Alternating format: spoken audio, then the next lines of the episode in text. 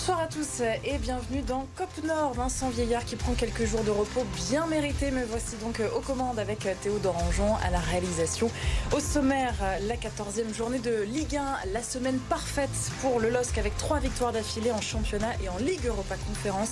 Les hommes de Polo Fonseca toujours aussi solides défensivement.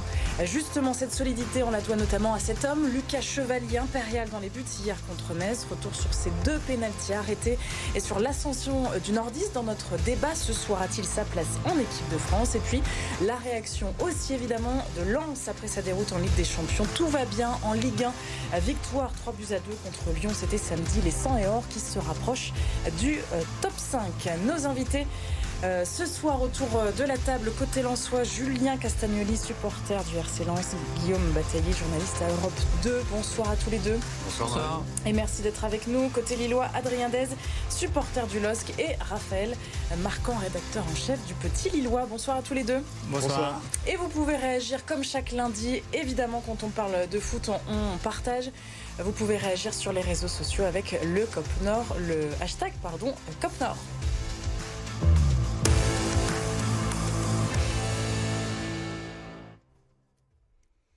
Et on voit ensemble donc euh, la victoire lilloise pour commencer 2-0 hier après-midi euh, à domicile face à Metz. Deux buts en 5 minutes juste avant la pause.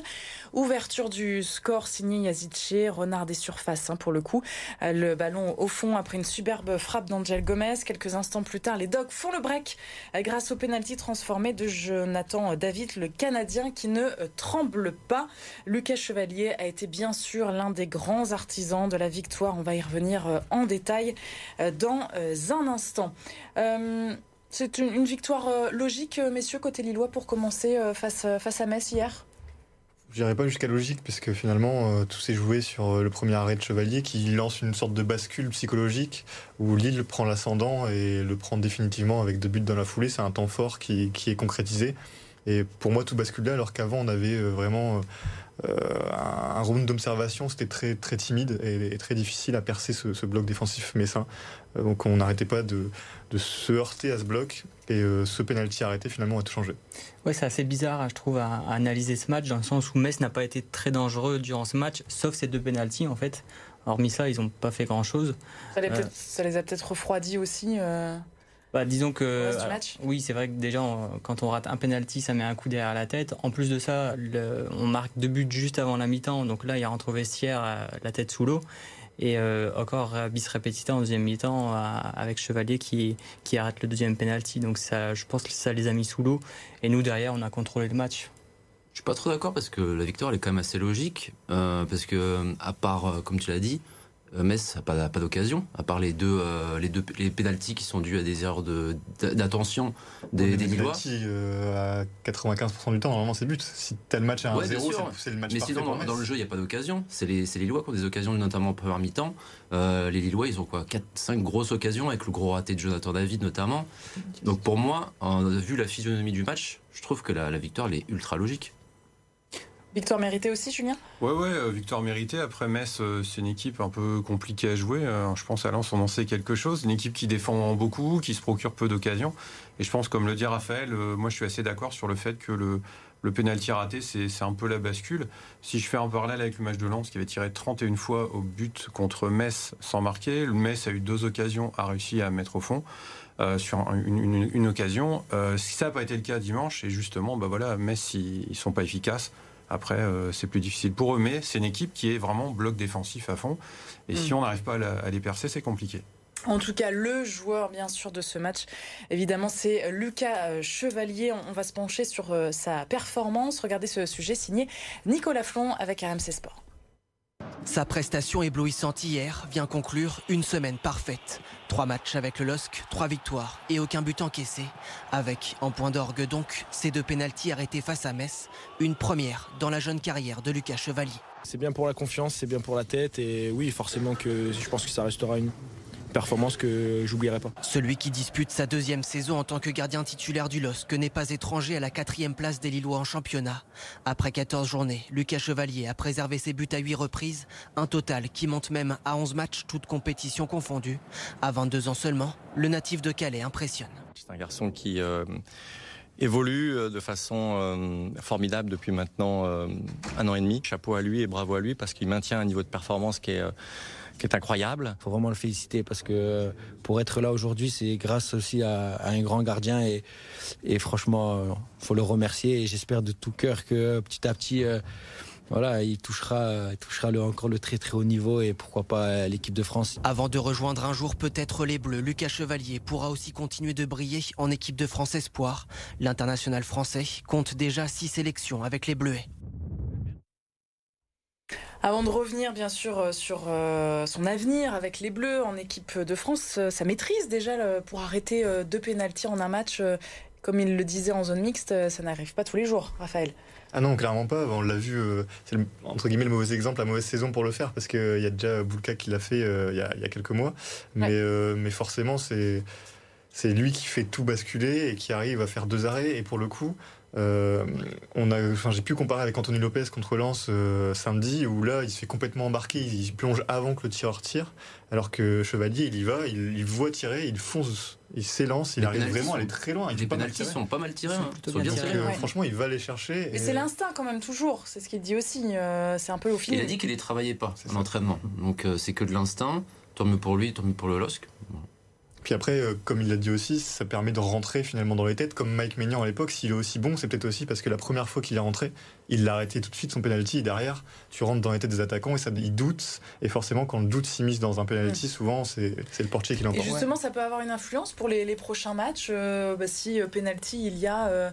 Euh, contre les, futurs adversaires Quand on est attaquant, on peut avoir un, petit peu peur du coup euh Attaquant, je sais pas, mais lui, je pense qu'il est en pleine confiance là, euh, donc ça va, ça va l'aider, ça c'est clair. Et puis surtout, ça aide bah, la confiance générale de l'équipe, de, de, sa défense. Et ça, dans le jeu, ça va, ça va forcément pousser l'équipe vers le haut, de savoir qu'il y a un, gardien derrière qui est là. Mmh. Bah, on les a vus tous d'ailleurs le féliciter. Surtout sur le deuxième. Le deuxième, il y avait une vraie émulsion, je trouve. Le premier, ouais, c'est des belles images. Et puis euh, le premier encore, il l'arrête, mais ils viennent pas le voir, pas trop. Mais le deuxième, euh, on sentait que il avait réalisé. parce que oui, ça n'arrive, ça jamais. C'est exceptionnel. Hein. Euh, deux arrêts de penalty sur un match. Euh, Vous l'avez dit, donc c'était avec Nice en, septembre contre Monaco. Sinon, il fallait remonter en 2010 avec le Bordelais, souvenez-vous, euh, Carasso. Donc ça fait, mine de rien, 13 ans. Sa, projection en équipe de France, Julien, peut-être votre analyse là-dessus Est-ce que sa hiérarchie est susceptible de bouger un petit peu? Bah oui, en tout cas, il le mérite, puisque je pense qu'il confirme de, de, semaine en semaine. Là, on sort de, plusieurs victoires pour le LOSC, il n'encaisse pas de but forcément, ça joue en sa faveur. C'est indéniable.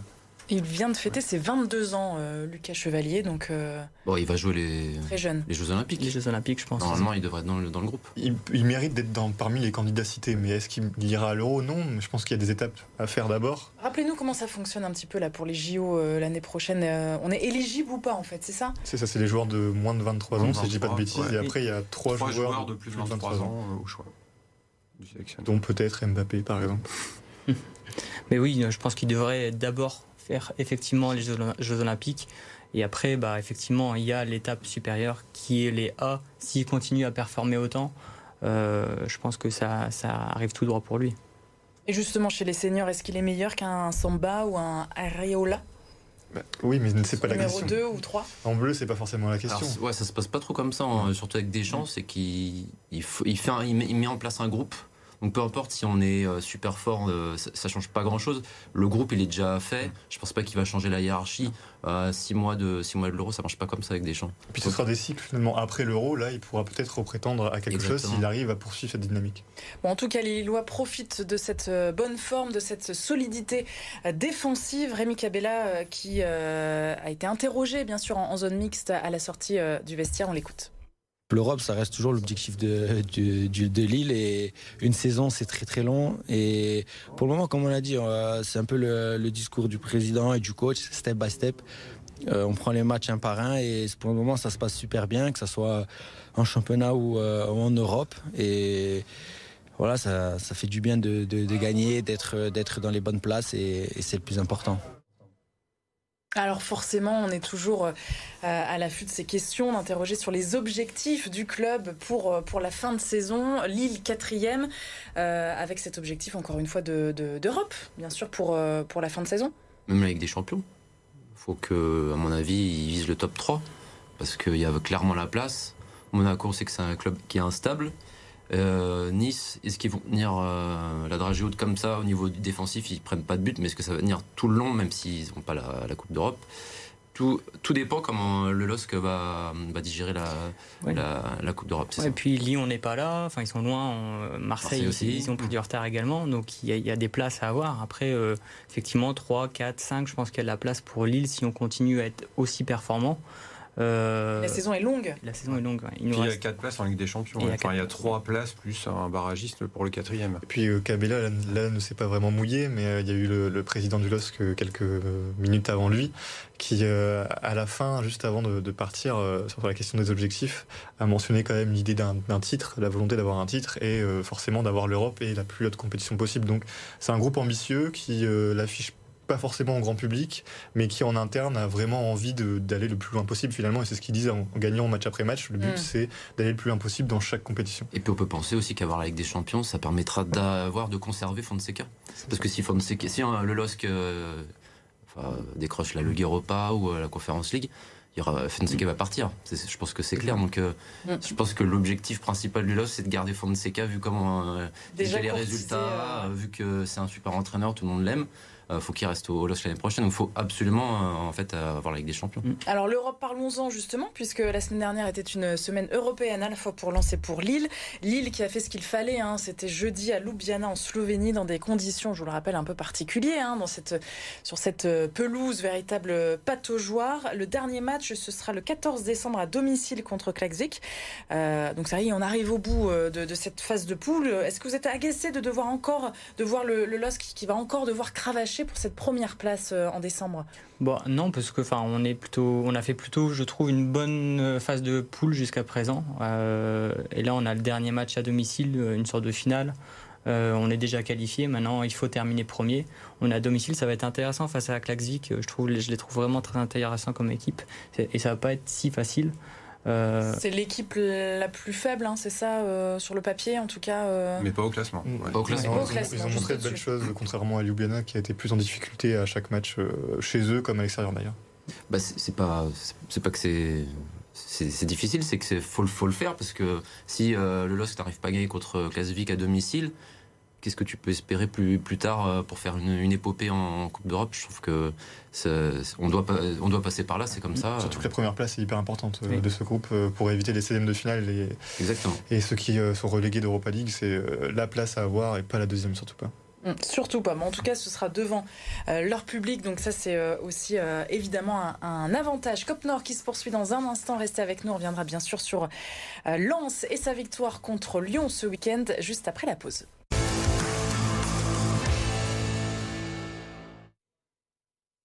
Nord qui se euh, poursuit, nos invités évidemment toujours euh, en plateau et je vous propose de continuer avec la belle réaction de Lens samedi euh, face à la Lanterne Rouge. Lyon revivait le match avec Antoine Salva. En ce jour de Sainte-Barbe, Lens rend hommage à la sainte patronne des mineurs face à l'OL. Les Artésiens encaissent le premier but au quart d'heure de jeu par O'Brien.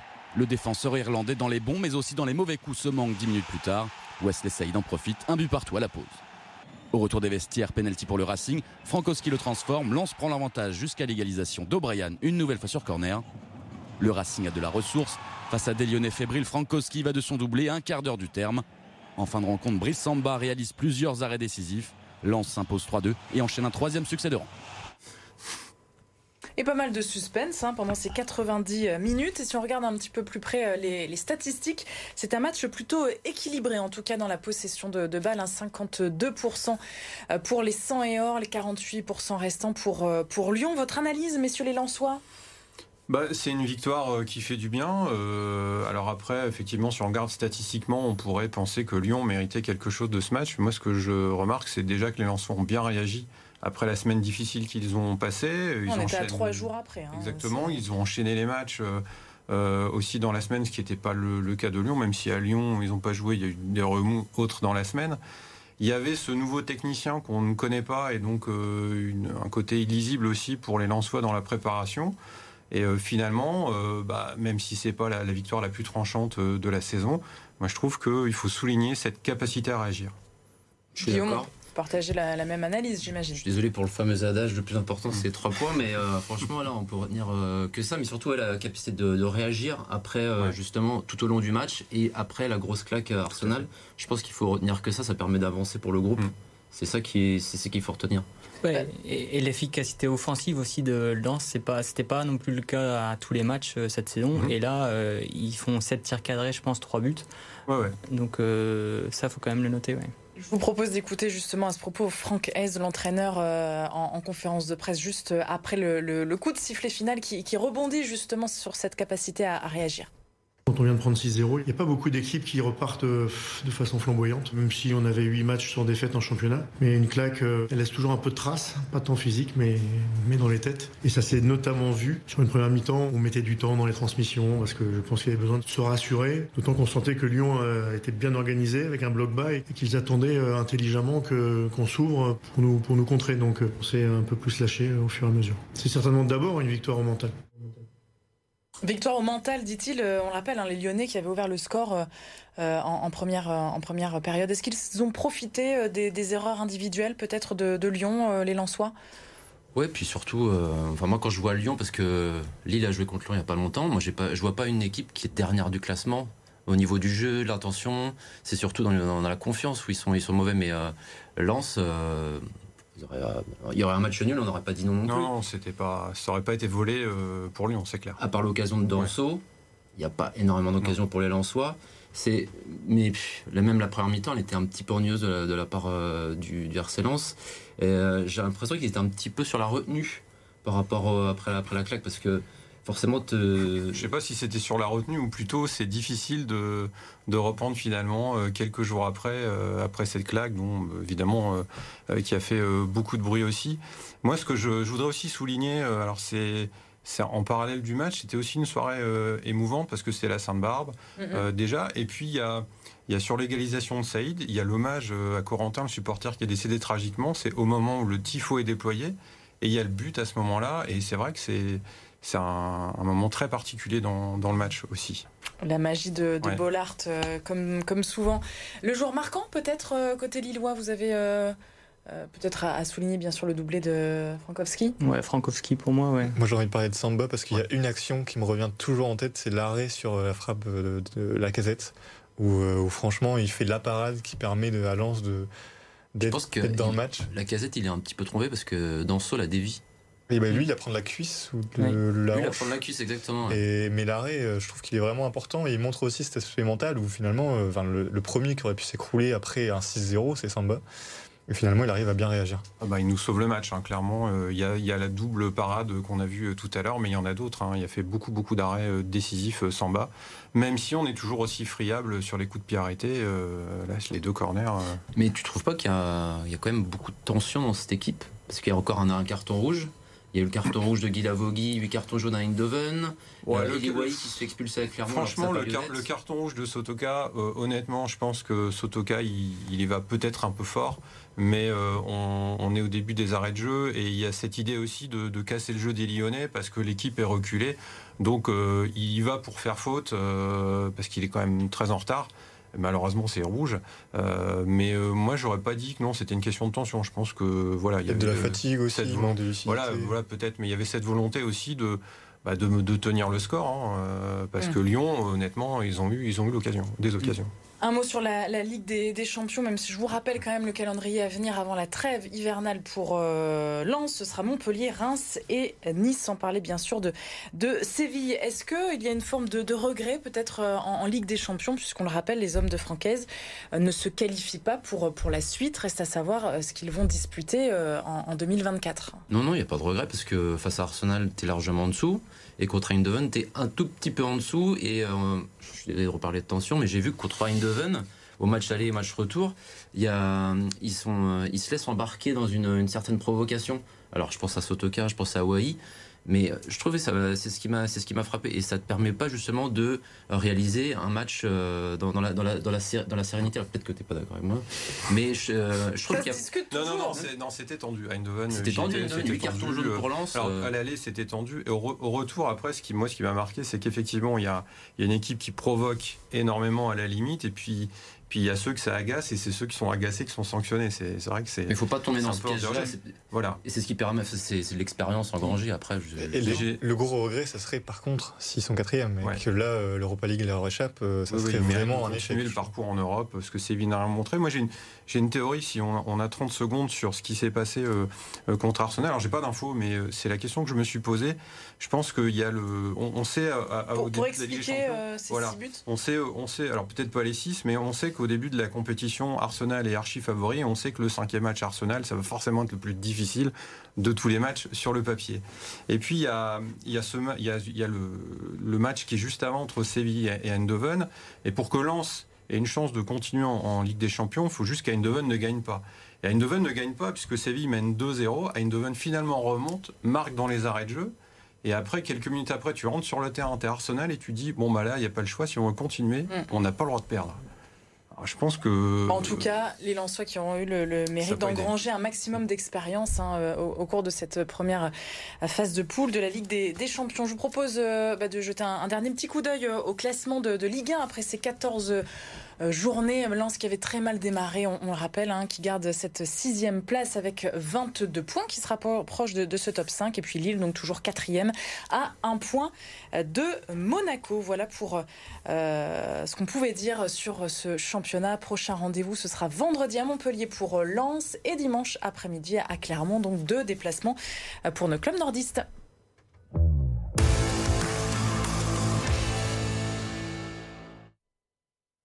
De la Ligue 2 et du basket dans le multisport ce week-end, le tour résumé en images avec Arthur Jean. Face à Pau, Dunkerque comptait renouer avec la victoire après la défaite à domicile contre Laval il y a une semaine. Mais les nordistes rentrent très mal dans la partie, sixième minute de jeu. Henri Saivé ouvre le score pour les Palois. Après une première période bien calme, Dunkerque revient avec de meilleures intentions. Celles-ci vont finir par payer dès la 50e minute. Bagdadi transforme un penalty concédé par Kanté. Score final un partout, les Dunkerquois sont 18e. Autre match de Ligue 2 pour une équipe nordiste et autre match nul, cette fois sans but. Valenciennes n'est pas parvenu à battre Annecy à domicile et reste lanterne rouge du classement. En basket, il aura fallu attendre les tout derniers instants pour que le SSM arrache la victoire et que ce fut serré entre Port-et-Loise et Limoges. Les locaux dominent pourtant les débats pendant trois bons quarts-temps mais entre Bastien Vautier avec ses 19 points, 80% au tir, et Philandrous Fleming et ses 18 points, le Portel avait de quoi se réveiller dans le dernier quart et s'impose finalement 76 à 73. Un succès qui permet à l'ESSM de grimper à la sixième place. L'actualité sportive qui se poursuit bien sûr sur BFM Grand Lille et Grand Littoral. Merci Messieurs, Adrien, euh, Raphaël, Julien et euh, Guillaume d'avoir été avec nous. Vincent ne vous a pas trop manqué, ça va? Un petit peu. Un petit peu? Non, non. je reviendrai alors. Merci euh, à tous les quatre et puis je vous souhaite une belle semaine et à la semaine prochaine. Belle soirée.